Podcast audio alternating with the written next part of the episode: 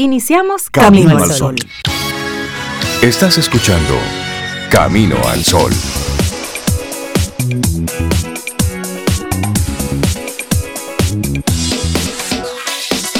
Buenos días, Cintia Ortiz, Sobeida Ramírez y a todos nuestros amigos y amigas Camino al Sol oyentes. ¿Cómo están ustedes? ¿Qué tal le va? ¿Qué tal le va? Eso pareció francés. es una canción. ¿Qué tal? Ah, no, ¿Qué, tal, ¿qué tal te va sin mí? Y eso no aplica aquí en esta cabina. Buenos días. Porque no es Cintia el asunto. No, no, Buenos días, Cintia, Laura, Sofía y a todos nuestros amigos Camilo al Sol oyentes. Yo estoy bien, Rey. Yo espero que tú también. Cintia, ¿y tú cómo estás? Estoy bien, estamos bien. estamos bien. Sí, hombre, dándole la bienvenida a un nuevo día. Se ve un poquito nubladito hoy desde donde estamos, pero no importa porque las águilas sacan el sol. Ah. Señores, ustedes me vieran aquí en cabina. Ustedes saben que yo trabajo con dos aguiluchos eh, que lo ejercen, además. Y ellos andan hoy de gorra, de gorra amarilla y todo, y me miran de arriba ababajo porque yo no tengo ninguna. Ah, Si ganamos y si no también, esto estamos en pelota. Sí, estamos, estamos en pelota. estamos en pelota. Sí, hombre.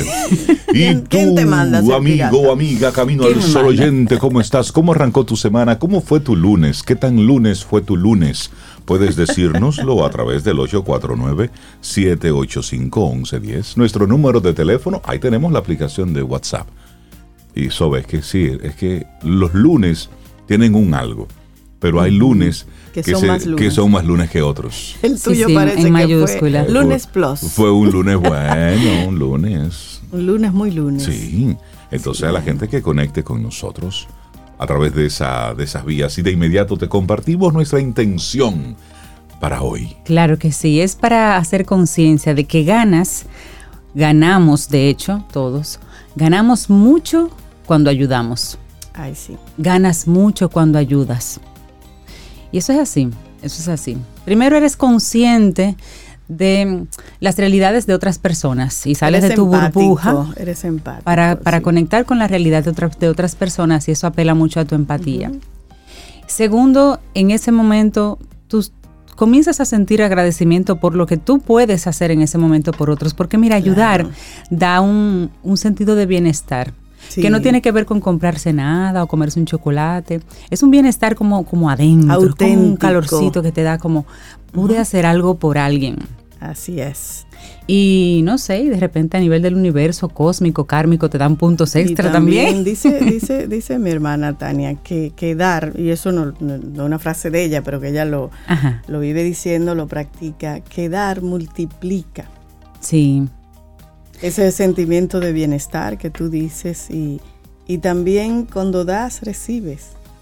Sobre todo cuando das sin esperar que te retornen. Exacto. Cuando Así tú das, el universo como de hecho es la clave. viene y te recompensa de alguna manera. Cuando tú estás dando sin esperar nada a cambio. Exactamente. Sin la intención de hacer una fotografía para subirla a las redes sociales, sino que lo haces desde esa intimidad, desde esa discreción, Exacto. Que eso también es importante. Y esa intención genuina de ser de valor para otro. Exactamente. A veces no es lo que tú estás dando, a veces es la intención con la que tú lo estás haciendo. Y no tiene nada que ver con cantidades, sino también con esa intención y el impacto que tiene en el que recibe eso que se está dando. Así es que hoy queremos invitarte a que reflexiones sobre eso. Ganas más de lo que te puedes imaginar, ganas mucho cuando tú ayudas, cuando tú apoyas, cuando tú compartes. Así es. Hoy es el Día Mundial de la Protección de la Naturaleza y esto con el objetivo de crear conciencia sobre la necesidad de cuidar el planeta. Hay diferentes días, diferentes formas de decirnos a nosotros mismos que esta nave espacial que se llama Planeta Tierra debemos cuidarlo porque Elon Musk está investigando, la NASA tiene décadas investigando, los chinos por su lado, los rusos por otro lado, todos están investigando y averiguando. Mientras tanto, el único planeta donde nosotros podemos respirar y vivir es este. Así que por lo pronto, cuidemos este planeta, que esta es la única nave espacial que nosotros tenemos y en la que podemos cuidarnos. Así que hoy es día para para crear esa conciencia. Día Mundial de la Protección de la Naturaleza. Así es, y hay otro día importante hoy, Día Mundial de la Menopausia. Y este día se hace para educar a las mujeres sobre esta etapa de sus vidas, indicándoles cuál es el estilo de vida que deberían llevar, los síntomas que desvelan la llegada de la menopausia y sobre todo las enfermedades más frecuentes que se desencadenan producto de este cambio hormonal. Menopausia es el cese de la actividad de los ovarios, es decir, a la falta de producción de óvulos en la mujer. Y normalmente llega después de los 50 años, algunas personas un poquito antes, pero promedio 50 años en adelante ya las mujeres entramos en esa etapa. Y qué bueno que tenemos esa libertad de, mencionar esa palabra ya con, con tanta... Antes no se mencionaba. Era tabú, claro. La palabra menopausia, pero sí, eso, eso era una ofensa. Usted está menopausia. Tabú y en medios públicos, sí, es una palabra Mira, Sin embargo, eso y otras, otras palabras las hemos eh, no cualquierizado, sino que hemos entendido que es un proceso normal de la vida. Se ha normalizado. Y, en base a eso, pues estamos teniendo las conversaciones necesarias para la mejor calidad de vida. En esto, en el embarazo, en, la andropausia, que son que es otro, en, en esos términos difíciles, tú sabes, estamos comenzando a tener las conversaciones para lograr mejor calidad de vida porque es parte de la vida, le pongamos nombre o no, lo querramos mencionar o no. Claro. Siete, minutos en la mañana de este martes estamos arrancando nuestro programa. Tenemos ahí nuestros colaboradores que, como siempre, como cada día, nos acompañan para hacer de estas dos horas una buena forma de arrancar la mañana. Te recuerdo que salimos a través de estación 97.7 FM y también caminoalsol.do. Laboratorio Patria Rivas presenta En Camino al Sol la reflexión del día.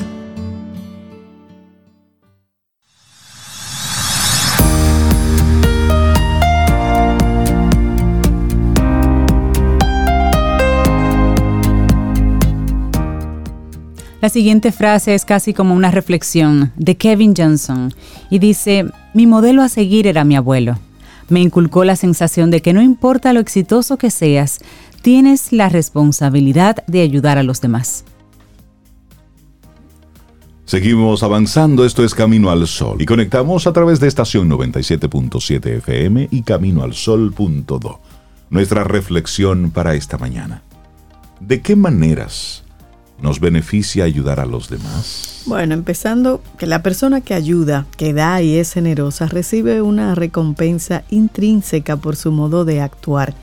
El premio de su sacrificio lo ve reflejado en el otro y por otro lado, esta actitud de entrega y colaboración se convierte en peligrosa cuando la persona de más, de, da más de lo que puede permitirse o cuando realiza una instrumentalización de su entrega buscando estimular la reciprocidad. Y desde que somos pequeños, los adultos de nuestro entorno tratan de inculcarnos valores como la generosidad, la solidaridad y la empatía nos recuerdan la importancia de ayudar a los demás enfocándolo desde el prisma del altruismo. La realidad es que se ha demostrado que difícilmente existen actos completamente desinteresados, ya que favorecer al otro siempre nos reporta beneficios de algún tipo.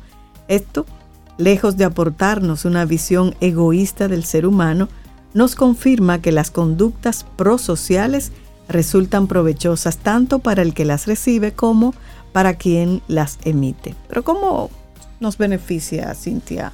Ayudar a los demás. De manera más concreta hay varios beneficios y el primero de ellos es que mejora la autoestima. Cuando realizamos una acción beneficiosa para otros, nos sentimos mejor con nosotros mismos. Dicha satisfacción proviene de la certeza de que estamos actuando del modo adecuado la imagen de cada uno que cada uno tiene de sí mismo se vuelve más positiva al poder considerarse una buena persona o una persona generosa. Pero además, cuando esto ocurre, nos sentimos más útiles, palabra muy importante. Saber que somos necesarios, que podemos contribuir al bienestar y la felicidad del otro, nos hace sentir importantes y valiosos. Todos los atributos positivos que se desprenden de una actuación solidaria contribuyen a reforzar nuestra autoestima. Primer beneficio. Bueno, por otro lado, fortalece nuestros vínculos. Contar Con una red social de apoyo de calidad es verdaderamente beneficioso para nuestra salud, tanto física como emocional. El apoyo social actúa como un amortiguador del estrés y nos ayuda a poner en marcha mejores estrategias de afrontamiento, haciendo que la recuperación de la enfermedad sea más rápida. Pues bien, al ayudar a los demás, estamos fortaleciendo los lazos emocionales que nos vinculan a ellos. Cuando hacemos un favor a una persona, ésta se siente arropada, se siente valiosa y apreciada. En consecuencia, nos expresará su agradecimiento con palabras o gestos, lo cual nos proporcionará una agradable sensación de satisfacción. De este modo, se forja entonces un ciclo de intercambios positivos entre ambas personas que favorece la felicidad de ambas. Al ayudar a otros, estamos contribuyendo a que nuestras relaciones se basen en la reciprocidad, la confianza y la gratitud. Así contar con vínculos sociales de esta índole tendrá entonces una gran repercusión en nuestro bienestar. Así es. Y otro beneficio es que el dar despierta la gratitud. Ayudar a los demás nos ayuda a presenciar diferentes realidades y a tomar conciencia de todo lo bueno que nos rodea. Nos motiva a agradecer por encontrarnos en la posición de quien puede ayudar en lugar de la de aquel que necesita ser ayudado. Y esto favorece el desarrollo del pensamiento positivo y aleja la queja. Evita que nuestra atención quede atrapada en aquello que nos falta. Lamentarnos por lo que nos falta, enfocarnos en lo, que no funciona, daña nuestro estado de ánimo. Por el contrario, reconocer y agradecer los aspectos positivos de nuestra existencia nos ayuda a potenciar el optimismo. Actuando en favor de otros, abrimos los ojos ante la belleza de la vida y ponemos en práctica la humildad. Otro beneficio es que potencia el sentimiento de pertenencia.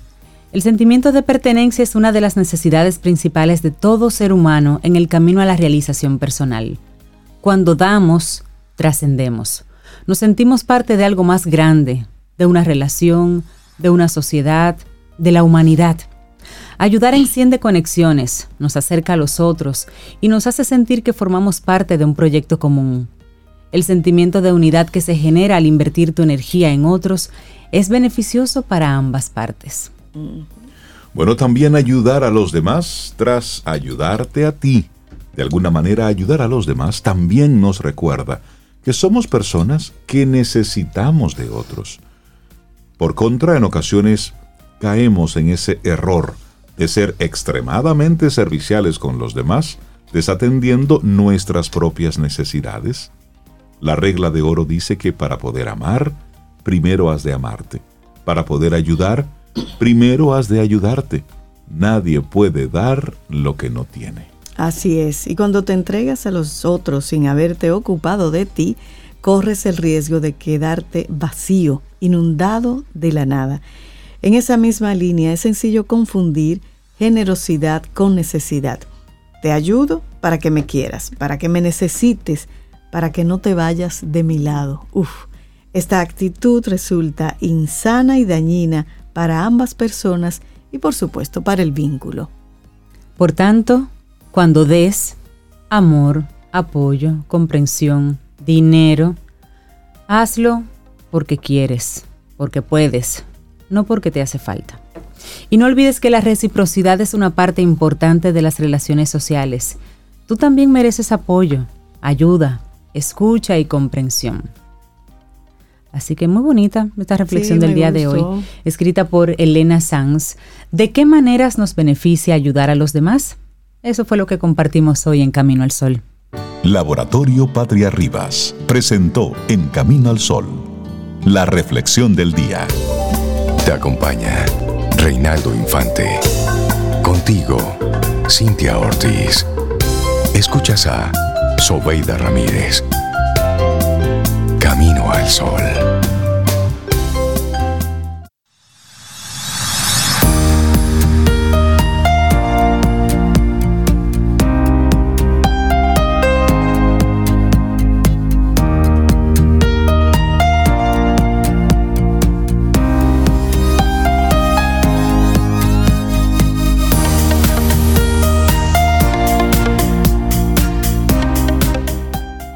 Si conoces a alguien que no tiene una sonrisa, dale una tuya.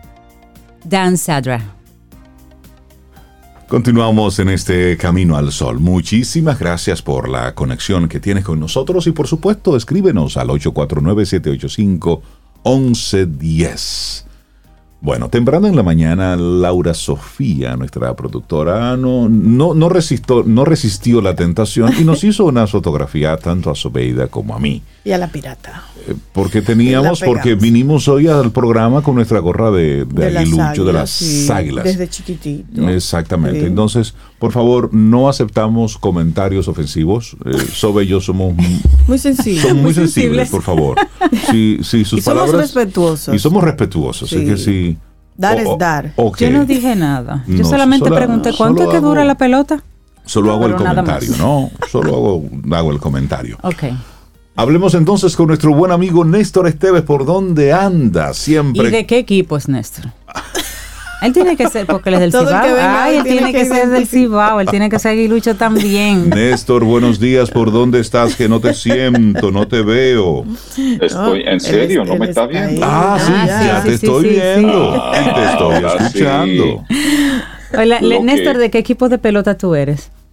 Es que yo pienso que eso es una ofensa. ¿Cómo se me va a ofender así cuando se.? Perdón, yo conozco cibaños liceístas. Perdón. Como dice Isaías, la duda ofende. En mi familia también los hay. Tengo hermanos liceístas. Eh, son liceístas a los que amo. Pero aún así los queremos. Aún así. Ah, Pero dilo con, tus hermosa, con tu hermosa voz, hermosas palabras. ¿De qué equipo eres? Bueno, desde chiquitico. Ya, no se diga más, no se diga más. Sí estamos listos para conversar contigo. Y el tema de hoy de verdad que no lo entiendo, Néstor. Ah, me gusta, porque así nos explica bien. Otra vaca que no da leche. Así es la cosa. Otra vaca que no da leche. Bueno, a, ver cómo hacemos. Aparte de buenos días y un abrazo grande, uh, habrán escuchado, hay un cuento de la vaca, de que la vaca no da leche. Eh, es el cuento de un señor, quién sabe si cibaeño a lo mejor. Ah, eh, era un señor que tenía como norma crear una expectativa en sus hijos para que cuando cumplieran 12 años revelarles el secreto de la vida. Y eso era todo un misterio y todo un proceso para que el día, justamente el día que se cumplía 12 años, el Señor se apartaba con su hijo hacia un ladito para confesarle ese secreto. El secreto era que la vaca que tenía la familia no daba leche. Y por supuesto, eso, para usar un término así como bien llano, paniqueaba a, cada uno de los muchachos, porque la costumbre era incluso que el desayuno incluía leche eh, cada día en esa familia. Entonces, por supuesto, se, bueno, pues se sorprendían eh, grandemente. Y el Señor pasaba inmediatamente a explicar cómo era eso, de, de que el secreto de la vida consistía en que la vaca no daba leche. El Señor entonces pasaba a explicar, oye, cada madrugada, independientemente de que esté lloviendo, de que sea un día feriado, de que sea el día de tu cumpleaños, cada madrugada hay que levantarse. Hay que ir al corral, un lugar normalmente sucio, excremento de los animales, de otros animales podía ser. Hay que ir hasta ese lugar. Hay que llegar hasta donde está la vaca y hay que lavarle la ubre y después de lavarle la ubre y por supuesto habiéndola maneado y también amatándole la cola, entonces una de dos, o te aplastas sencillamente o debes traer un banquito y por supuesto un envase y ordeñarla. Y poco a poco tú vas consiguiendo la leche. En consecuencia, la vaca no da leche hay que hacer todo esto para obtener la leche que obtenemos de la vaca. Entonces, ok, ese es el cuento viejo que existe en ese sentido, de que no da leche, hay que obtenerla y obtenerla implica sacrificio, implica todo un proceso, eh, implica disposición para ello. Ahora, me quiero referir a otra vaca que tampoco da leche. Y esto, si bien es cierto que tiene un sello muy localista, no menos cierto es que, que, ofrece lecciones similares a aquella de la del Señor que enseñaba a sus hijos, en el sentido de que entendamos lo que significa lo que estamos haciendo. El caso localista es el siguiente, es en mi pueblo, es en Sabaneta, eh, Santiago Rodríguez como parte de un proceso, digamos, de embellecimiento del pueblo, han colocado dos vacas en la salida oriental, salida y entrada oriental de, la ciudad de Sabaneta. Y son unas vacas que han provocado muchísimos comentarios, eh, chismes, eh, dimas y diretes, porque son unas, una especie de esculturas pintadas con muchos colores, con colores muy llamativos y están colocadas, reitero, en la salida oriental, eh, salida entrada oriental de la ciudad. Con, esto implica embellecimiento del entorno, eh, pintura de edificios, murales en paredes, incluso implica esto.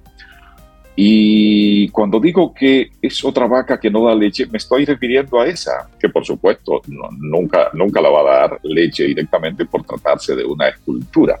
Ahora, ¿a qué es que quiero ir y dónde pienso que está la enseñanza colectiva ah, para, para el pueblo mío, pero para muchísimos pueblos? Es esto, es que muchas veces actuamos en función de la inventiva, en función de la creatividad, en función de que una idea parezca bonita. Y no solemos atarlas, esas ideas, esa, toda esa creatividad, a reales propósitos que estén orientados a partir, número uno, de lo que tenemos, número dos, de lo que queremos y número tres, de cómo es que hay que hacer para transitar ese trecho en lo, que, en lo que tenemos en este momento y lo que queremos. Concretamente, me estoy refiriendo a lo que conocemos como marca territorio, eh, marca provincia, eh, le llaman algunos. Y sencillamente es eso, es considerar al territorio, y cuando decimos el territorio, no estamos hablando solo de un pedazo de terreno, es un pedazo de terreno, lógicamente, pero habitado por seres humanos y por seres humanos que viven en determinadas condiciones y que también tienen determinadas expectativas. Entonces, cuando usamos la marcatorio, número uno, para marcar una diferencia del territorio de que se trate en comparación con los demás territorios.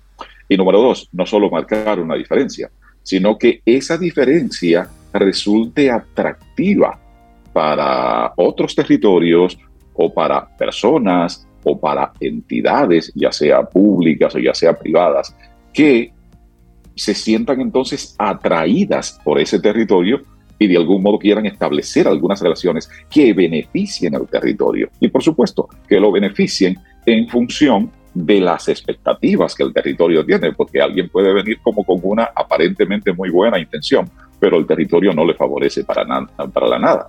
Entonces, por supuesto, en todo ese marco de ese trabajo de marca territorial, el aspecto visual, y aquí vuelvo con el tema de las vacas, en este caso, de esas vacas ecta que, no da que tampoco da leche, el trabajo de, el trabajo visual, ese trabajo, eh, digamos, que, que atrae miradas, es un trabajo que, por supuesto, si bien es cierto que la creatividad ayuda mucho para ello, no menos cierto es que también debe estar como atado a esto.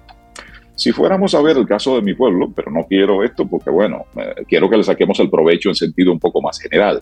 Si lo fuéramos a ver en el caso de mi pueblo, capital de la leche por demás, y con una producción ganadera sumamente importante, bueno, pues sí, luce súper atinado la idea de que tengamos vacas. Por eso, porque como que se asocia la imagen con esa realidad. Ahora, vamos a ver entonces esa realidad que queremos transformar. ¿Cómo incluimos a, otros sectores, no solo al sector ganadero? Porque bueno, es muy importante la ganadería, pero no todo el mundo se dedica a la ganadería. hay personas que se han dedicado a otras cosas, hay quien ha estudiado otro tema y todo eso cuenta como recurso a la hora de todo este tinglado, de todo este armazón que necesitamos hacer para realmente proyectar un territorio y para que ese proyectarlo implique llamar la atención a quien pueda, eh, digamos, incidir de manera positiva. Y algo determinante, siempre, siempre, siempre, siempre vinculándolo, atándolo con lo que se tiene como proyecto, con lo que se ha determinado como visión. Visión preferiblemente consensuada.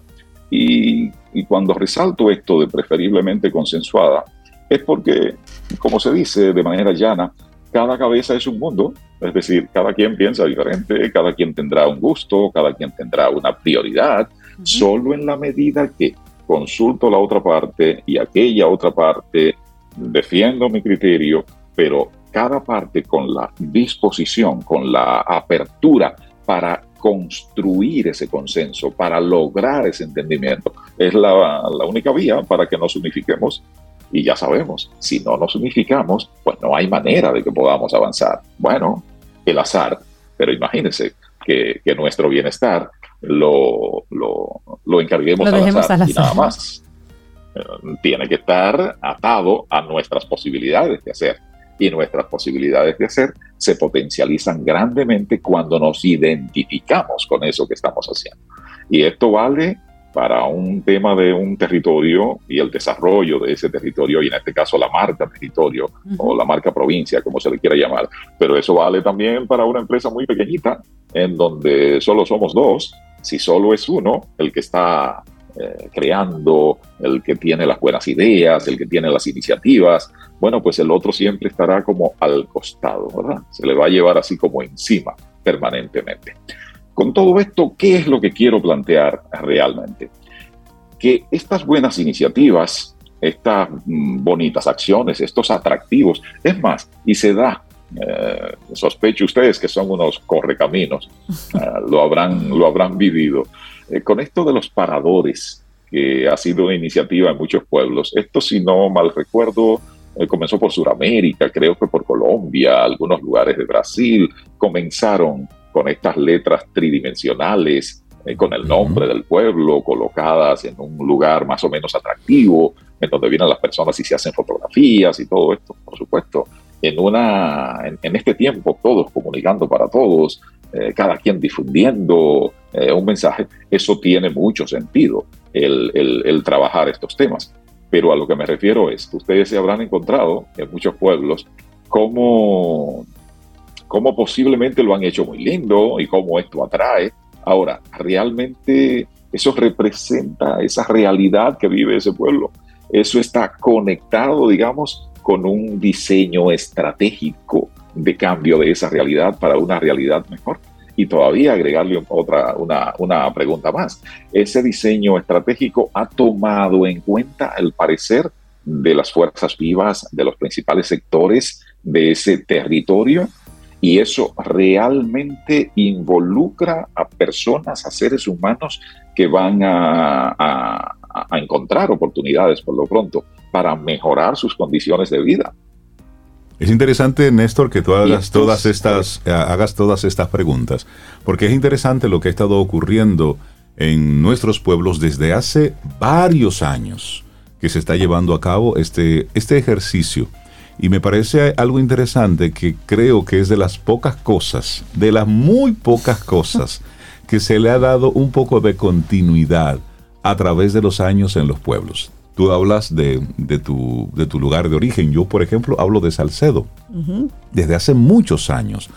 Principales zonas de Salcedo fueron pintadas bellamente. Bellísima. En Santiago también. En Santiago también, en Puerto Plata. Eh, en Villatrina. Es decir, en cualquier rincón estás encontrando una serie de trabajos que en un principio pues recogen un poco cuál es el sentir productivo de esa zona. Una forma de identificar, de mostrarle al que, al que viene de visita un poco en una imagen lo que, lo que sale de esta zona. Y creo que es un poco el, el sentir. Con el tema de los letreros, es interesante ver cómo se han convertido en el punto de, en el punto focal. Es decir, si usted va a este lugar el nombre y usted no se tira una foto ahí, usted no ha ido a ese lugar. Punto. Una foto ahí. Entonces, si bien es cierto que debe darse una especie de, de consulta y demás, no es menos cierto que se ha hecho un trabajo interesante por rescatar visualmente lo que ocurre de forma productiva en cada una de esas zonas. Yo estuve hace, hace algunas, algunas semanas hablando precisamente con uno de los muralistas que está haciendo trabajos en Puerto Plata, en Sosúa y en Cabarete. Y él me mostraba un poco el proceso, eh, las dimensiones, todo ese, ese trabajo creativo. Y sobre todo luego la admiración de los turistas cuando iban a esas zonas, cómo lo tomaban como referencia, que para eso es que funciona ese tipo de cosas. Ahora, llevar la conversación a otro plano, que es lo que tú propones sobre, ¿está eso demostrando, rescatando todo el sentir de un pueblo? Es, es un tanto ambiguo, profundo, porque entonces cuando quieres complacer a tantos, no terminas por dar una, una definición eh, concreta sobre ese punto. Pero creo que es un punto de partida. Y si hay algo que pudiéramos rescatar de todo esto, es que no se lo ha llevado la política. Es decir, que cada pueblo ha hecho el esfuerzo por mantener esas pinturas, por mantener esos espacios, ha embellecido en muchos lugares eh, zonas que no tenían ningún tipo de atractivo.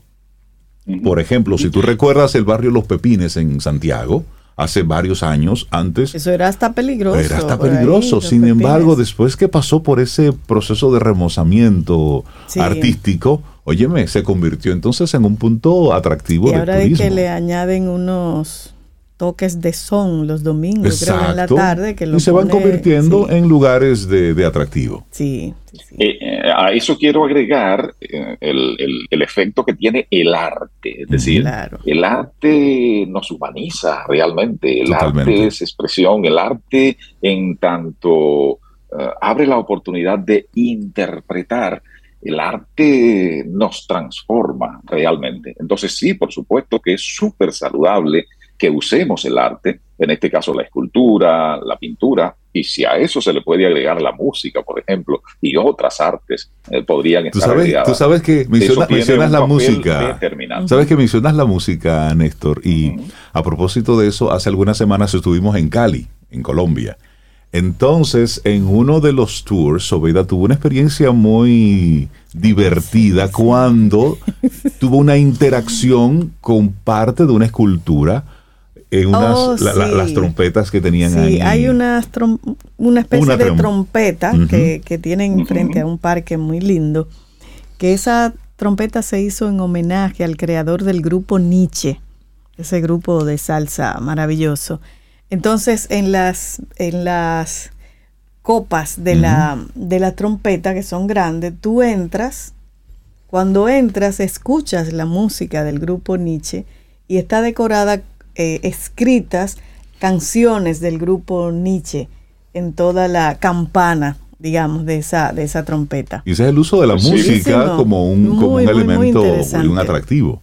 Similar han hecho en Cuba, en donde vivía Polo Montañés. No sé si lo recuerdan, Polo Montañés eh, finalizó su vida trágicamente, descolló en, en, en, el arte, en la música, en el mundo de la música, muy en una etapa final, es decir, su historia musical eh, trascendente fue muy corta en el, en, el tiempo, vamos a decir.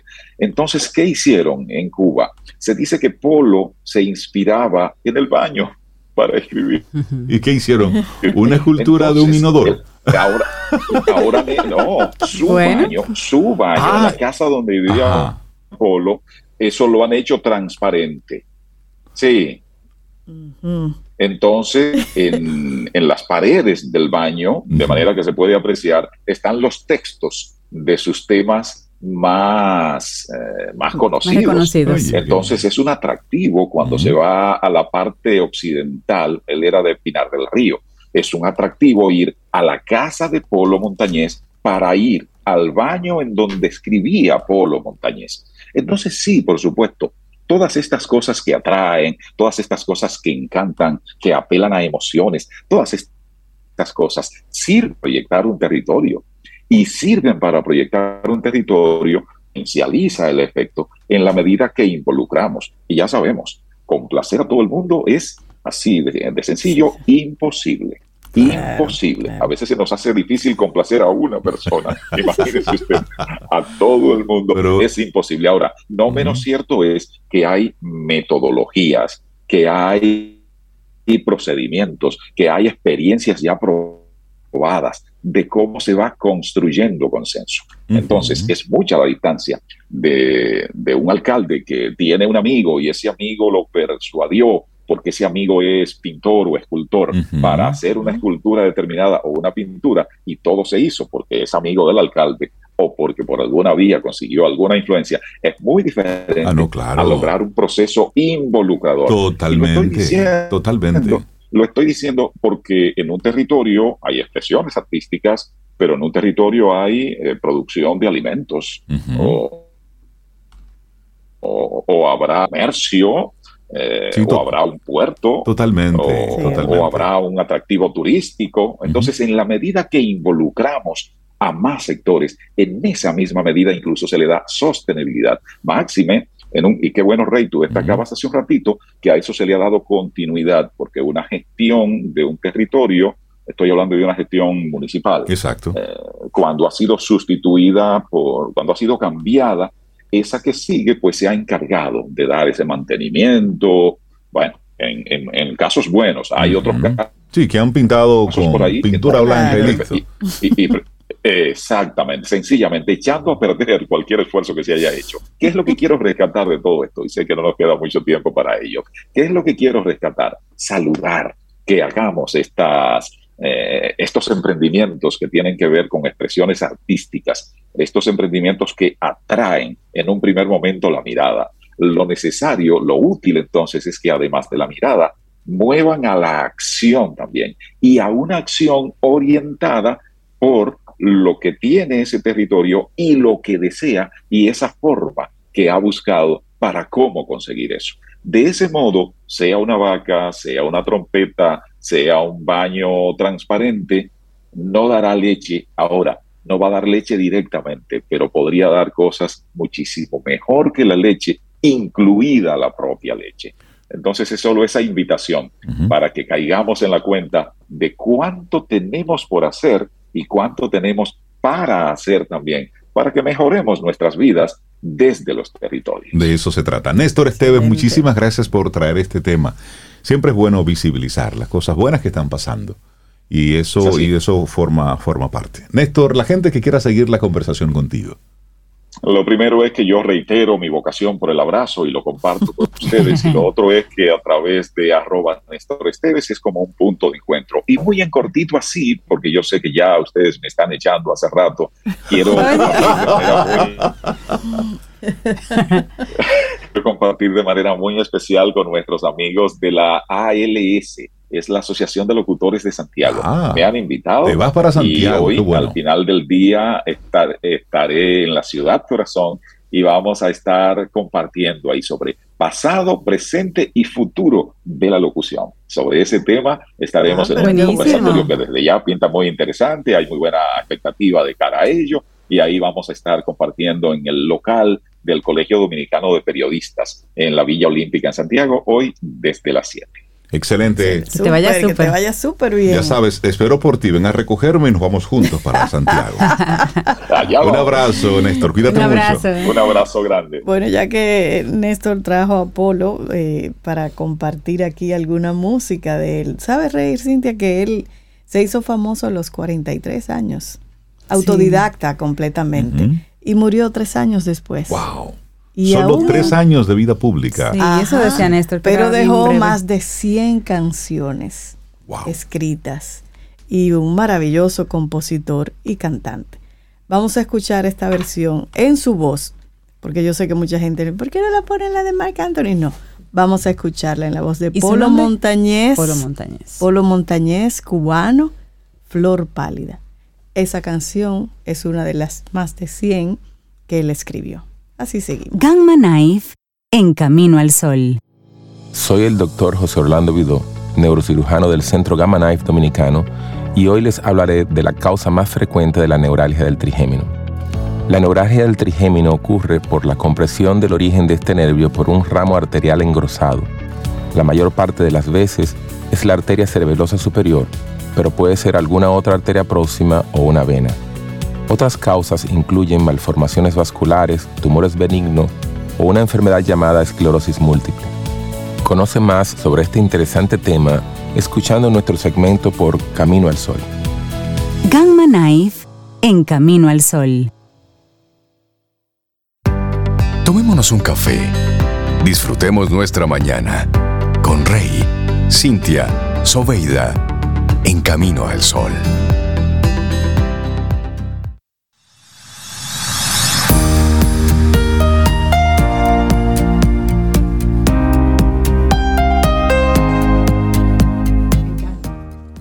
La próxima semana tenemos una nueva entrega de Quien Pregunta Aprende con Escuela Sura, un segmento donde conversamos junto a especialistas sobre seguros, riesgos y tendencias, fortaleciendo así nuestros aprendizajes y aportando a bienestar y a la competitividad. Nuestra cita juntos es el miércoles 26 de este mes de octubre, así que no te la pierdas. Quien Pregunta Aprende con Escuela Sura. Ay, desde que ella llega aquí hay como una contentura. Sí, como una risa, una cosa. Y que anda como de fresita. Anda de, de, ros- De de rosado de fucsia. No, eso es rosado. Eso es rosado. El, el fucsia tiene un chin más de, de morado. Sí, es Sí. más Yo- Te, oscuro. te noto muy No, informada. no, no, con los colores yo estoy claro. Mira, Cintia, como me dijeron a mí. tiene un morado. Eso es Ah, yo tengo morado, sí. Sí, por Esto eso es rosado Me y tú y yo tenemos morado. par de gorras. amarillas. Amarillas. Con los amarillo colores pega con el morado. Lástima que no lo use. No, no, no, no lo uses, no. Porque hay combinaciones que, que no. Explosivas. No. Seguimos aquí en Camino al Sol. Te recuerdo nuestro número de teléfono en Del el que WhatsApp. tenemos la aplicación de WhatsApp. 849-785-1110. 849-785-1110 y ahí compartimos algunas fotos para que ustedes vean cómo que yo estoy aquí entre estos dos aguiluchos. Ah, yo lo publiqué en Instagram. Sí, yo pregunté, como que ¿cuánto que dura la pelota? Bueno, muy, muy influencer. no, no, no, compartiendo un poquito, compartiendo.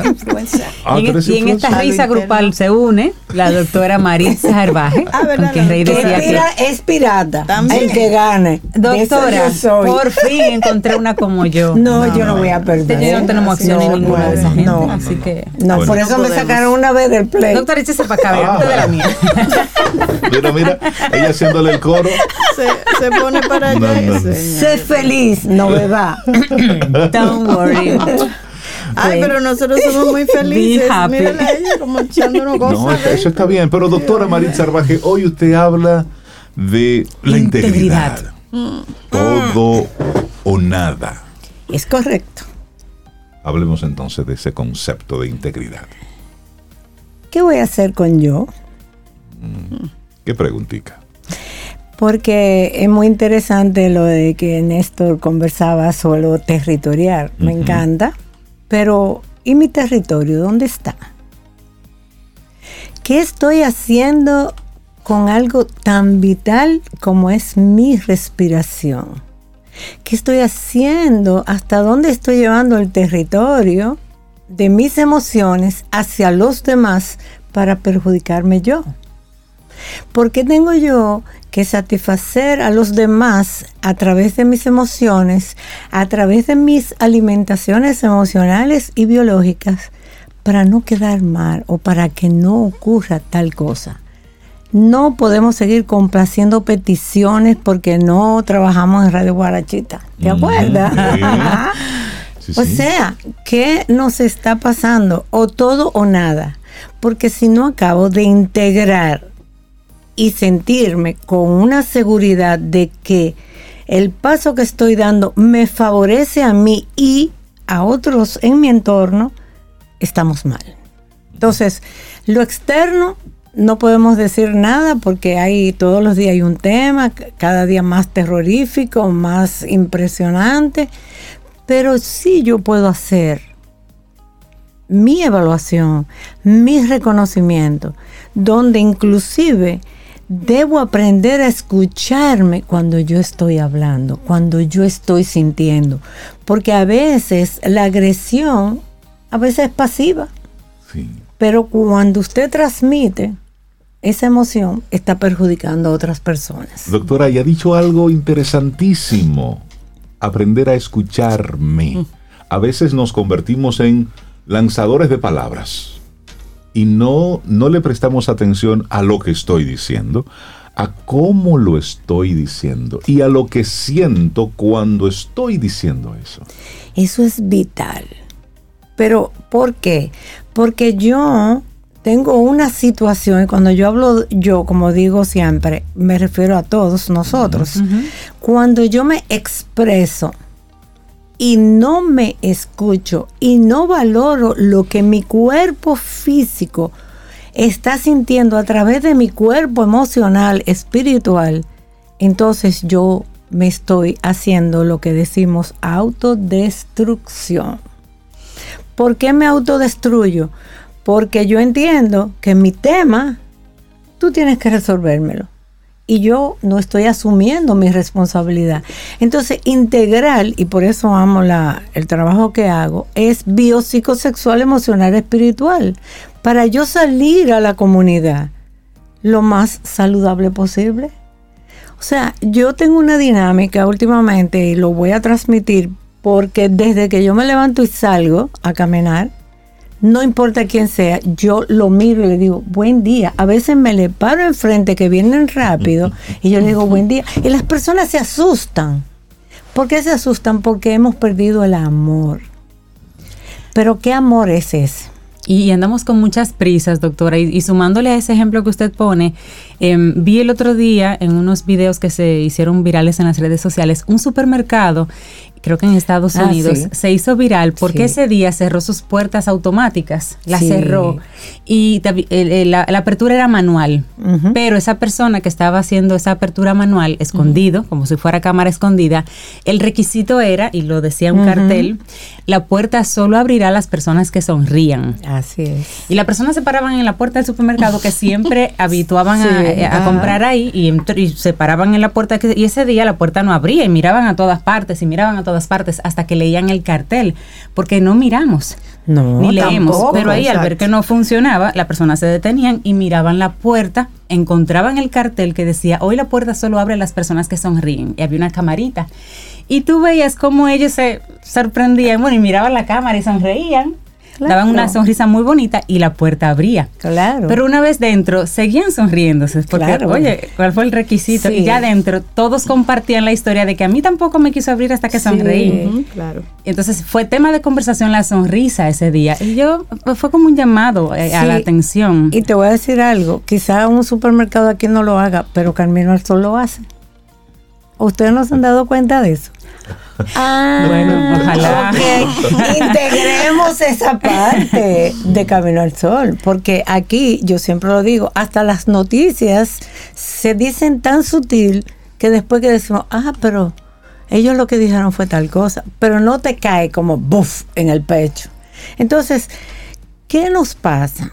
Tenemos extremadamente informaciones, pero ¿cuál es la que yo tomo para yo sentir que realmente me alivia mi cuerpo, porque yo puedo recibir una noticia fuerte, pero si yo estoy preparada y sabiendo de que esa noticia realmente no es tan dramática, pero si yo digo, comes lechosa en ayuna para ayudarte a la digestión, y el otro doctor le dice, si comes la lechosa te va a... Ta, ta, ta, Entonces, hace tiempo, gracias a Dios, que yo le digo a mis pacientes cuando vamos a trabajar la alimentación biológica.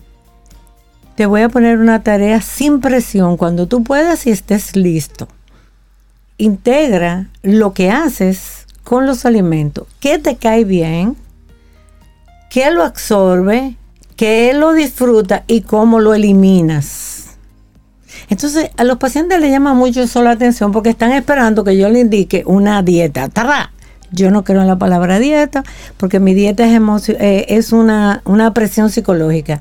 Que yo pienso que le agrego a mi comida la nutrición emocional espiritual. Y le pongo un salsón malo porque no me divierto, no disfruto la comida, vienen los problemas. Y ahora lo que está de moda, y me van a excusar la expresión, pero ahora a nivel de Europa y de Estados Unidos, lo que se está trabajando profundamente es la microbiota, a ver cómo diagnosticamos la expulsión de las heces fecales. ¿Por qué?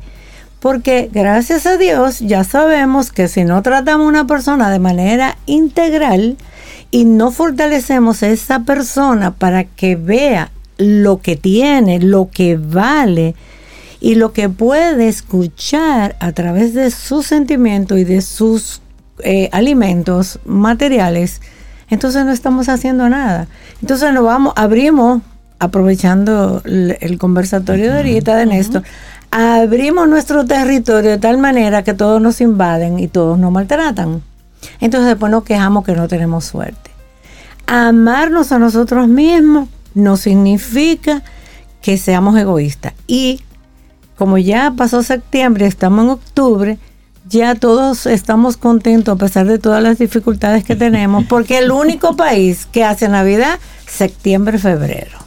¿Pero por qué?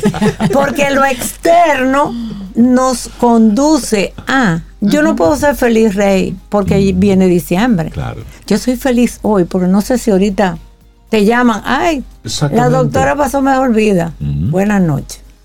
O sea, es hoy. Es hoy, es, ahora. Y el trabajo que se está haciendo con el aquí y el ahora, entiendo que es como resultado, y por lo menos yo lo puedo decir en mi experiencia, de que la mayoría de mis pacientes viven en el pasado, no superan el pasado y están pensando en el futuro, porque en diciembre me voy a comprar un vestido y hoy no te lo puedes comprar. ¿Por qué planificas futuro? tanto? Porque nos educaron así. Eso fue lo que pasó. ¿Qué tú vas a hacer cuando seas grande? ¿Qué yo quiero hacer como persona, no, como profesional mañana. Y hoy, cuando seas, entonces vivimos en un estado siempre aspiracional.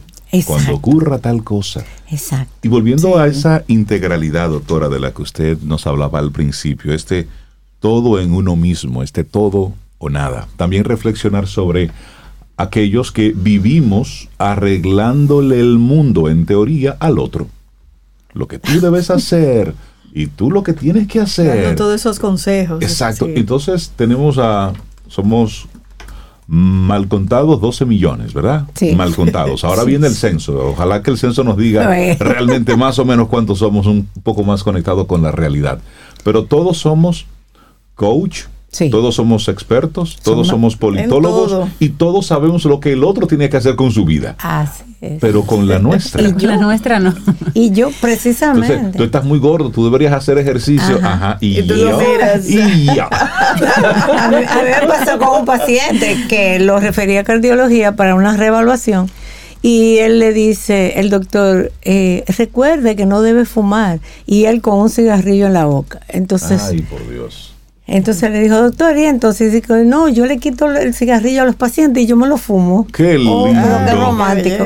¿Y Entonces, entonces? bueno, reconocer lo que debemos mejorar es importante.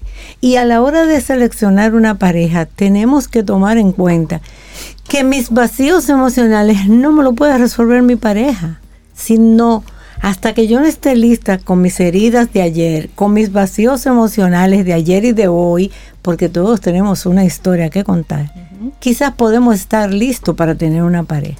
Y señores, es tan simple integrarse y valorarse. Vamos a respirar. Hemos, o sea, el, el adulto, para mí, mi definición de adulto, con el perdón de la Real Academia, es adulterar la fisiología del cuerpo. Cuando somos bebés, mientras mamá me alimenta, hay que atender porque ensució el pañal. Mientras yo estoy bebé, respiro diafragmáticamente. Ahora respiro con, la, con el tórax. Entonces, respirar consciente, tres minutos, un minuto, dos minutos, respirar profundamente, sacar la pancita, parar la respiración en tres segundos y botarlo por la boca, por donde usted quiera. Solo eso se ha demostrado que la respiración consciente frecuentemente armoniza el estado de los dos hemisferios cerebrales, más el cerebro del corazón y el cerebro de los intestinos, que ahora solo queremos hablar del intestino. ¿Por qué? Porque se ha demostrado que si nosotros, salud, que si nosotros Gracias. cuando ingerimos el tenedor o la cuchara o la mano hacia la boca, estamos llevando enfermedad o y salud.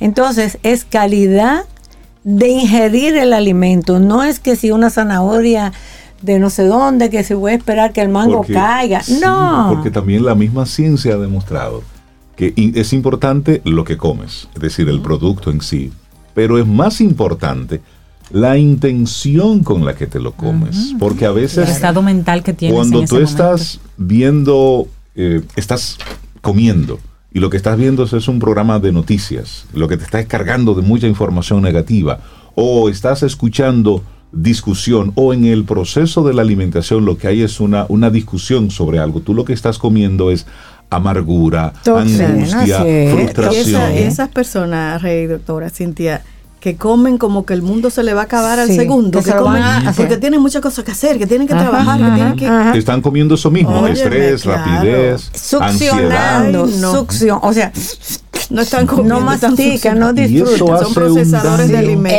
Eso. Y eso hace terrible, eso es un daño terrible. Entonces, cuando, cuando yo quiero decir que integremos, es lo bio, psico, emocional, sexual, espiritual, es todo. No podemos poner la emoción en un lado, la digestión en otro lado, el sonreír. Pero señores, si, si la sonrisa es la cosa más barata, ¿por qué? Bueno, el que no tenga situaciones en esta tierra es mentira. Ni siquiera los que vienen de otro planeta. De que llegan aquí y se encuentran con un tema. O sea, aquí, tranquilo. Y además nadie va a quedar vivo. Ay, Todos nos vamos de aquí. Sí, tengo no un amigo importa. que es de, de Venus. De- sí. de- bueno, De puede ser. Sí, Venus. Venus, el amor. Venus es el amor. Y a propósito del planeta, Ajá, brevemente, ajá. estuve escuchando, y yo no sé mucho de eso, de astrología y qué sé yo, pero estaba diciendo un chico que ya Venus no está retrógrado, que del 15 de octubre al 22 de noviembre vamos a estar felices. Pues integremos la felicidad como parte diaria de ¿De, vivir. de cuándo a cuándo?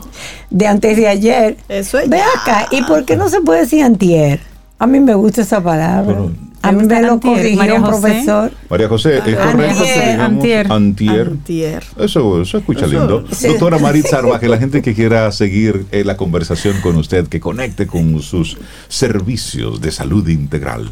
Estamos en todas las redes y en el 809-705-0979 de 9 de la mañana a 3 de la tarde. Me gusta eso. Yo Muy también bien. me voy a poner y un doctora horario Maritza aquí. Baje en las redes sociales en cualquier momento ahí. Doctora, se le quiere mucho. Y yo los amo. Un abrazo, doctora. Yo puedo más bendiga. porque yo soy la mayor del grupo. Besos, me encanta. besos. Ay, igual. reportando desde el WhatsApp de Camino al Sol. Sol. Aquí te- son muchos. Voy a leer una parte y luego leemos Ok. la otra. Charles Medina es liceísta. Ok. Muy bien, Está Charles. muy bien. Muy bien, muy bien. Mariano González dice, Cintia, necesitamos un liceísta en ese equipo. Mariano, Yo creo que sí. ¿quién dice eso? No, fuera. Sonali Gross, bueno, ella nos manda bendiciones. Ok. Sí, para la paz. Para la paz. Entendemos su comentario. Jamie Delgado dice que yo soy del mismo team de Amarillo, Eso. Águila y a mucho orgullo. Eso. Ya, Bien. muy bien, ok. Odalis Paniagua, escogidista. Muy bien. Bueno. Pero eso está bien. Yo soy de todos ellos. Y yo también. Te apoyo. Juan Sánchez, sangre azul. Ok. Liceísta, Bien. qué bueno. Alexandra, yo como buena cibaeña apoyo al inmortal equipo de las águilas. Y por lo Eso. visto, somos varios los fanáticos. Eso, eso, claro, eso. muy bien. Tomás Tineo, aguilucho por adopción, herencia y pasión. Oh, Ahí Dios. está. Igual que nosotros. Lo tiene clarísimo. Natán, Natán. Lo voy a leer porque es bueno, Natán. Es que solo hay un que equipo de béisbol, Licey. Es que solo Los hay demás son muchachos que se juntan a jugar bikini. No, ya. Lo dejaste ahí. Déjalo hasta ahí. Natán, No, no, ay, no, Natán, ay, la cara de estos muchachos, Natán. Pero mira, hay, hay más liceístas. Loli Fernández, liceísta. Además de Natán Fauto Carrasco, es liceísta. Ah, pues muchos liceístas. Señores, Camino al Sol es- se transmite desde Santo Domingo, no desde Santiago. Dayana también. Ok. Cintia, Dayana, que venga con ella de que Licey campeón. ¿Qué es eso? No. Jonis Fernández también liceísta, librado. Ahí está, ahí Muy está. bien. ahí está. Después seguimos. Bien nivelado, como somos nosotros aquí en No, Camino Sol. muy bien. No, vamos a. Recordar que es la tienda de las vitaminas positivas. Claro, hay que reírse y recordar también que la pelota es un juego. Sí, y Ay, muy sí, divertido. sí, es decir, y esto es precisamente para divertirse. Claro, para pasarla bien. Las estrategias y demás, déjenle eso a los peloteros. Nosotros como Sí. espectadores. Y que se tensen ellos No, ahí no, en el no, juego. pero eso es un problema. Ahora tú tienes un vecino que se tensa. Y lo mejor de ver un juego de pelota es verlo con personas de diferentes equipos. Ay, Si todos son sí, de sí, uno, sí, qué sí. aburrido. O sea, Sí, si es estamos perdidos todo la cara larga, no. Es verdad. Tiene que haber uno ahí riendo mientras el otro está que no encuentra un sitio. Porque esa es la energía del juego. Tomémonos un café. Disfrutemos nuestra mañana con Rey, Cintia, Soveida, en camino al sol.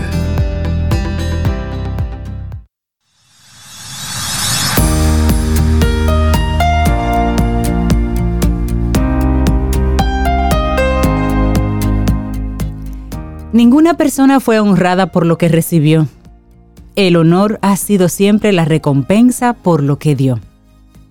Calvin Coolidge. Y recordándote que es que el tema del día de hoy es que ganamos, todos ganamos mucho más de lo que imaginamos cuando damos a los demás. Seguimos avanzando, esto es Camino al Sol. Te recuerdo que a través de estación 97.7 FM conectamos contigo y también a través de caminoalsol.do. Y bueno, eh, Sobe tiene una serie de mensajes Yo estoy riéndome aquí solita. nos han estado enviando. Activos, activos. Oye, Rey, te, te dicen, no sabía que Rey era tan buen mozo. ¡Ay! ¡Ay! ¡Uepa! Dicen, qué buenos mozos se ven los aguiluchos y hasta la pirata. Oh, ¡Qué huepa! ¡Uepa! Gracias por el Cariño, cariño para este trío. Gracias, gracias. Momento de hablar de los dineros. Ramón Liranzo de Yo Puedo Invertir nos acompaña. ¿Cómo estás? Buenos días, Ramón. Muy bien, muy bien. ¿Y ustedes cómo están por ahí? Estamos, Estamos bien. muy bien. Pregunta obligada, Ramón. ¿De qué equipo de pelota tú Exacto. eres? Ay, ay, ay. Hay que decirlo. Ven, valiente, decláralo, vamos, no importa, aquí estamos abiertos. Diga, sea valiente. Creo que me van a matar, pero yo soy escogiducho. digo No, ah, no, ahí lo arreglaste. Estoy mucho. Escogiducho. Este, Tú eres yo. del escogido hasta el round robin. Y luego te... Aguilucho. Y ahí nos vamos para el Cibao. Está bien, está bien. Balance, ok, ok. Buenísimo. Ramón, en estos días hemos estado leyendo en la prensa internacional unos, unos vientos huracanados de lo que puede ocurrir el próximo año, pero están cada vez más hablando con mucha fuerza sobre la crisis del 2023. Y, los, y, lo, y- y lo están diciendo ejecutivos del Fondo Monetario Internacional, gente del Banco Mundial están hablando, expertos. Bueno, también cuando Bueno. tantos expertos lo dicen, de alguna forma lo auguran. Porque lo, lo proyectan Eh, en otros y eso es lo que el otro hace en consecuencia. Entonces, ante ese Sí. panorama, hablemos hoy contigo. Crisis actual y sobre todo, que es lo que más me gusta, oportunidades de inversión. ¿Qué hacer cuando tenemos tantos, tantos anuncios y avisos de que esto está mal y se pondrá peor? ¿Qué hacer? Exactamente, exactamente. Eh, bueno, este ha sido un tema, digamos, poco recurrente en este año. Hemos hablado también ya, por ejemplo, de cómo irnos protegiendo, o sea, de proteger, proteger lo que son nuestras necesidades del día a día de hoy. Pero yo quería tratar también el tema de, eh, porque siempre se habla mucho de que en medio de las crisis surgen oportunidades, sobre todo oportunidades de inversión. Entonces, entender si es así y si en medio de lo que estamos viviendo actualmente, si ya estamos viendo oportunidades. Entonces, eh, digamos que sí, le traigo unas cuantas eh, sorpresitas, informaciones buenas al final para que vean eh, ese punto de las oportunidades. Sin embargo, yo quiero antes de iniciar con eso, aclarar algo. Yo no creo en oportunidades de inversión. Bien, sobre todo si son de esas, por ejemplo, que, que se le utan al pan, por ejemplo. Ya cerraron Como esa la- panadería. Cerraron esa panadería ya. Esa panadería El local cerraron, lo ¿verdad? cerraron ya. Sí. Sobre todo si son de esas, pero en general el punto es el siguiente, si aparecen oportunidades y se pueden aprovechar, pues bienvenidas sean, pero esa no es la forma, eso no es lo que te va a llevar al éxito financiero ni al éxito de las inversiones, está buscando oportunidades, ¿bien? Lo más importante es tener un plan claro y definido que vaya alineado a mis objetivos, porque de esa forma, y es lo que yo siempre recomiendo, siempre va a ser buen momento para invertir, ¿bien? si estamos arriba, si estamos en crisis, si estamos a la baja. Si yo tengo claro mis objetivos y tengo un plan, no tengo que estar esperando oportunidades. Porque se da algo, yo no controlo el momento en que van a aparecer las oportunidades. Entonces, quedarme sentado con el dinero parqueado, esperando que lleguen oportunidades, no es la forma de lograr el éxito. Eso por un lado. Eh, y, segundo, claro, estamos hablando aquí de inversiones reguladas, de inversiones claras. No estamos hablando de ese tipo de oportunidades que dijimos que se le untan al pan. Por favor, no olvidamos de eso. Eso queda completamente fuera de esta discusión. Solamente lo aclaro por ahí. Lo otro es entonces que con un plan claro, eh, yo puedo entonces sortear el asunto de todas las cosas que no controlo. Yo no controlo la inflación, si va a subir o va a bajar. Yo no controlo la tasa de interés del Banco Central. Yo no controlo la devaluación, las crisis económicas. Esto va a ir moviéndose. Entonces, un plan claro me permite que siempre encuentre esas, entre comillas, oportunidades. Ahora, yo con lo que está sucediendo actualmente y las, entre comillas, oportunidades que vamos a hablar el día de hoy y que se vea por ejemplo, cómo ciertamente en las crisis pueden aparecer oportunidades. Lo que quiero es eliminar eh, una excusa de no invertir, porque la gente siempre busca excusas para hacer o no hacer algo. Eh, y en el caso de invertir, cuando todo está a la alza, todo está arriba, todo está en crecimiento, la gente agarra y dice, a la gente que no quiere invertir dice, no Ramón, pero es que ahora yo no puedo entrar al mercado, yo no puedo invertir porque por ahí viene una crisis y todo está muy alto. Cuando llega la crisis, no, Ramón, pero ¿cómo se te ocurre? Porque ahora mira cómo está todo. sí, es decir, ah, nunca es el momento. Siempre andan corriendo. Nunca es el momento. Entonces, para eliminar esa segunda, eh, pues digamos, excusa que quiero presentar, lo que está pasando actualmente. Entonces, eh, ¿y cómo podrían presentarse oportunidades? Entonces, ¿qué está pasando? Y esto a modo nada más de resumen, pero creo que todos estamos claros en eso. A nivel mundial, no en nuestro país y en Estados Unidos, sino prácticamente en todos los países del mundo, estamos sufriendo una alta inflación, dado el efecto de la pandemia, tanto de la, eh, eh, digamos, paralización de la economía mundial como un todo, luego los problemas de, suministro y de oferta que hubo, eh, el asunto de la impresión de dinero, la baja de tasas eh, eh, agresivamente, o sea, una cantidad de elementos se dieron luego entonces el conflicto Ucrania-Rusia. O sea, todas estas cosas están afectando, están creando inflación, incertidumbre y, como tú decías, o sea, se prevé a futuro una probable recesión o por lo menos una disminución del crecimiento de, la economía mundial. eso a nivel de, de, de todos los países, digamos, a nivel mundial. En República Dominicana estamos algo similar, eh, tenemos incertidumbre, tenemos alta, alta inflación, eh, las tasas de interés están subiendo bastante y se prevé que no necesariamente entremos en una recesión como tal, pero sí que el crecimiento que veníamos teniendo no sea que tengamos en los próximos meses o en los próximos años. Parte del impacto que tuvimos, ¿no? Entonces, frente a eso, ¿qué se está dando y qué estamos viendo? Bueno, pues primero eh, y de nuevo, recalcar, y van a ver que voy a ser muy enfático con eso, por eso me gusta aclarar, eh, el asunto de las oportunidades y de tener cuidado con las oportunidades. Lo primero es, ¿por qué debemos tener cuidado con las oportunidades? Eh, porque lo que voy a mencionar aquí no es una recomendación de inversión, ¿bien? Sino un asunto de entender de que lo que puede ser una oportunidad para una persona no es una oportunidad para otra persona y que toda oportunidad va a depender de si yo estoy en la capacidad de, de, aprovechar, digamos, esa oportunidad. Si mi situación me lo permite, yo tengo que tener unas cuantas cosas garantizadas para poder decir que puedo aprovechar esta oportunidad. Eso por un lado. Y segundo, si esa supuesta oportunidad está alineado a mis objetivos, a lo que yo estoy buscando, mi necesidad y mi situación. Y eso es importante, Ramón, que tú lo dices porque no todos queremos lo mismo. Pero ahora mismo hay mucha gente que está comprando apartamentos en Punta Cana. Todos vamos a comprar para Punta Cana. No. No, y pensando en, Airbnb. Pero ahorita van a regular eso con alguna ley y habrá que ver. Exactamente. Aquí lo explicó Isaías. Sí, sí, muy bien. Entonces, realmente porque todo el mundo está invirtiendo en una industria, en un rubro, yo también tengo que invertir ahí mismo. Sí, y por ejemplo, vamos con ese caso puntual, que creo que se, que se entiende bastante bien, porque la gente está un poquito más eh, eh, aware, o sea, consciente de lo que pasa, por ejemplo, en el mercado inmobiliario, más o menos, fuera quizá de otro tipo de inversiones.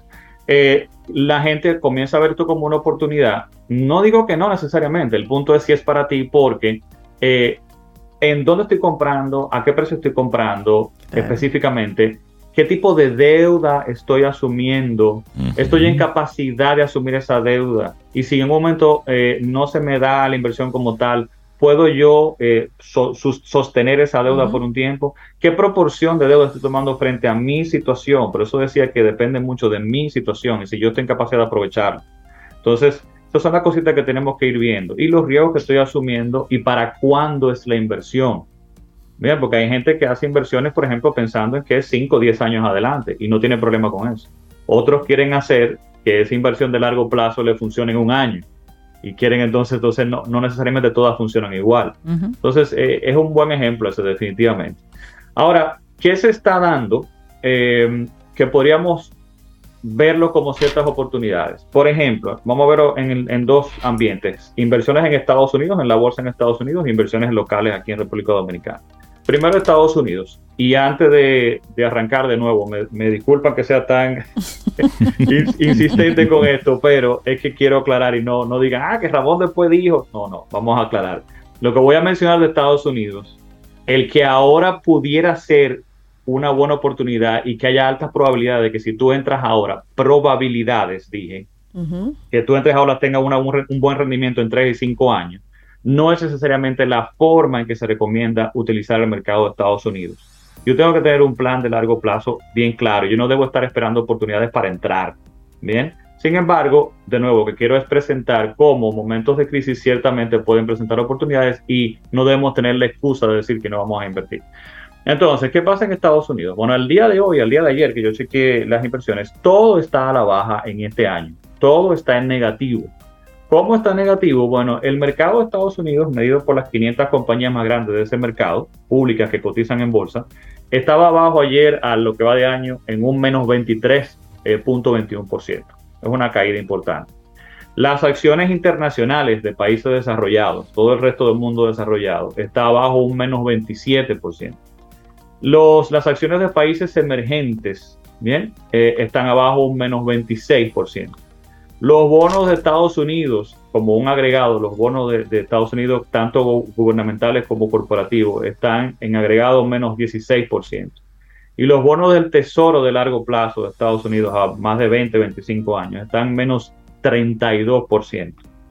Los fondos de inversión en bienes raíces, que fue una gran, tuvo un gran crecimiento el año pasado, están abajo un eh, menos 31%. No hay donde refugiarse. Todo en ah. este año está a la baja. Entonces, esto crea mucha ansiedad y entonces ahí es que viene el punto de que podrían ser oportunidades. Ayer yo, quien quiera, le puedo compartir este artículo que voy a, mencionar aquí. Leí un artículo de, de, unas personas que yo sigo en Estados Unidos que hacen reportes y comentarios sobre el mercado de Estados Unidos y dentro de ese artículo ellos eh, referían un estudio de los profesores Eugene Fama y Frank French. Esos son académicos eh, economistas de universidad en Estados Unidos.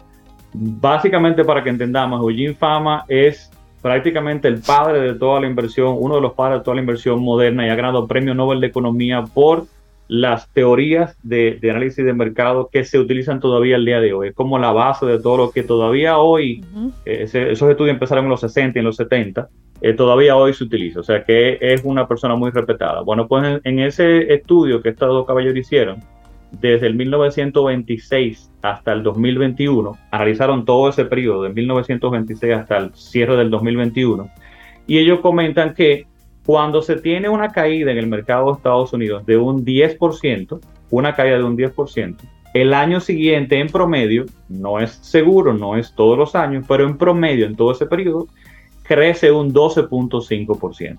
Es decir, dos puntos más de lo que cayó. Que la caída. A tres años crece un 34.5%, 34 o sea, un 10.38 anualizado. A cinco años crece un 68.8% eh, acumulado sería un 11% promedio anual. Entonces vemos como después de caídas como esta, regularmente tendemos a tener estos crecimientos. Por eso que se habla de esa oportunidad.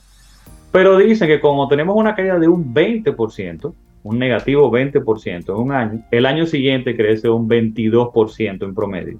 A tres años, 41 acumulado, que sería un 12 anual. Y a cinco años, un 71 anual, que sería un 11.43. Es decir, ante, una, ante una mayor caída, un mayor repunte. Y con una extensión regularmente de varios años hacia adelante. Entonces, mejor invertir ahora en el que está más bajo, entonces. Podría ser, pero entonces ahí es que está el punto. Ahí viene la paciencia.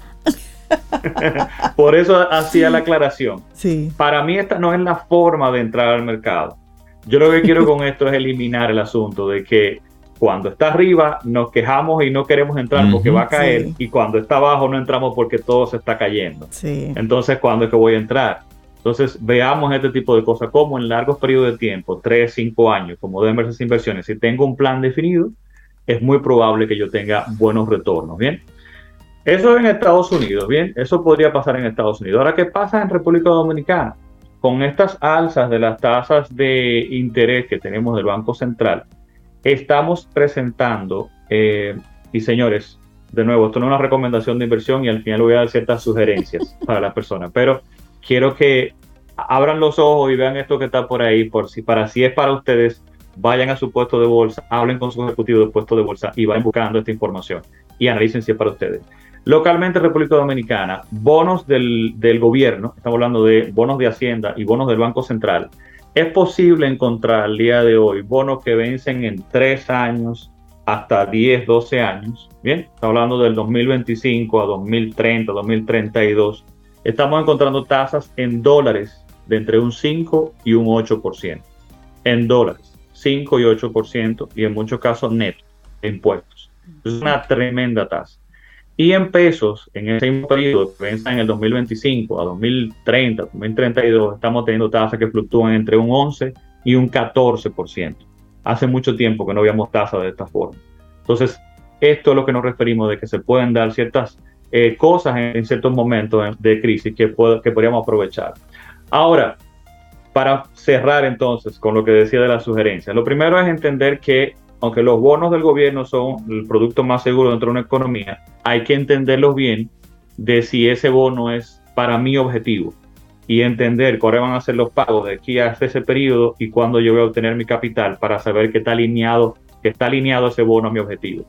Dicho eso, entonces yo traigo ya para cerrar algunas sugerencias de cómo debemos eh, ver esto, qué debemos hacer. Lo primero que usted tiene que hacer es determinar cuál es su situación. Bien, yo tengo que saber que tengo asegurado mi trabajo, que tengo asegurado mis necesidades básicas, que tengo asegurado un fondo de emergencia. Bien, paso número dos, usted tiene que determinar cuáles son sus objetivos y metas de inversión. ¿Para qué es que yo quiero invertir? ¿A qué tiempo y qué monto tengo que, necesito para ese objetivo? Bien. Tres, yo tengo que determinar cuánto tengo disponible para invertir el día de hoy a nivel de capital y cuánto tengo también a nivel de capacidad de ahorro para seguir un plan. Bien. Con esas tres cosas, entonces usted, usted va a ir y se va a acercar a su ejecutivo de puesto de bolsa y le va a decir, yo tengo este dinero para este objetivo y esta capacidad de ahorro. ¿Qué tienes para mí? Preséntame opciones. Paso número cuatro o número cinco, usted se va a sentar entonces con él a entender y analizar cuáles de esas opciones es la que más le conviene a usted. Y finalmente, el último paso es usted mismo educarse y para eso está yo puedo invertir.com donde hay mucha información. Exactamente, muy bien. Puede analizar si esto es para usted. Buenísimo. Ramón Liranzo, crisis actual y oportunidades de inversión. Tú dijiste dónde hay y cómo hacerlo. Claro. Mejor de ahí. Claro, ahora hay que hacer la tarea. Ramón Liranzo, muchísimas gracias por compartirnos todas estas informaciones que son muy valiosas. Claro. Esto es para el que tenga oídos que oiga. No, y la web, de verdad, yo puedo invertir.com, mucha información de valor sí, muy que Ramón de verdad ha ido eh, organizando ahí para nosotros. Gracias. Gracias, Ramón. Siempre le orden, un placer. Que tengas un excelente día. Feliz día.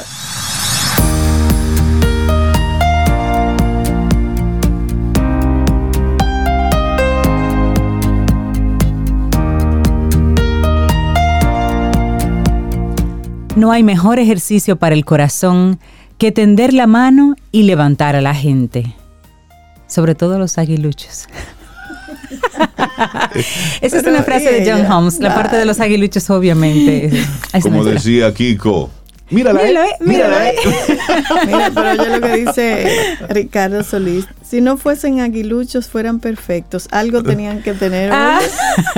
Bueno, admitimos. Y que... gorras feas, dice la Potentini. Que ustedes están preciosos, pero esas gorras son muy feas.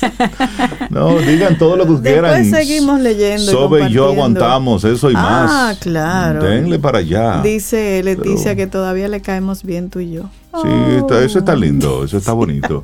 Pero señores, mañana si el universo sigue conspirando, si usted quiere, y si nosotros estamos aquí, tendremos entonces un nuevo camino al sol. Y si usted sigue conectado en sintonía con nosotros, según muchos de ustedes, a pesar de que somos aguiluchos, entonces mañana estaremos juntos de nuevo. hombre, venga. hombre. A darnos un chin de cuera, aunque este sea, mientras se escuchan Camino al Este es un programa abierto, diverso, diverso. Solo para aguiluchos. No, no, no, abierto, totalmente Nos fuimos para otro lado.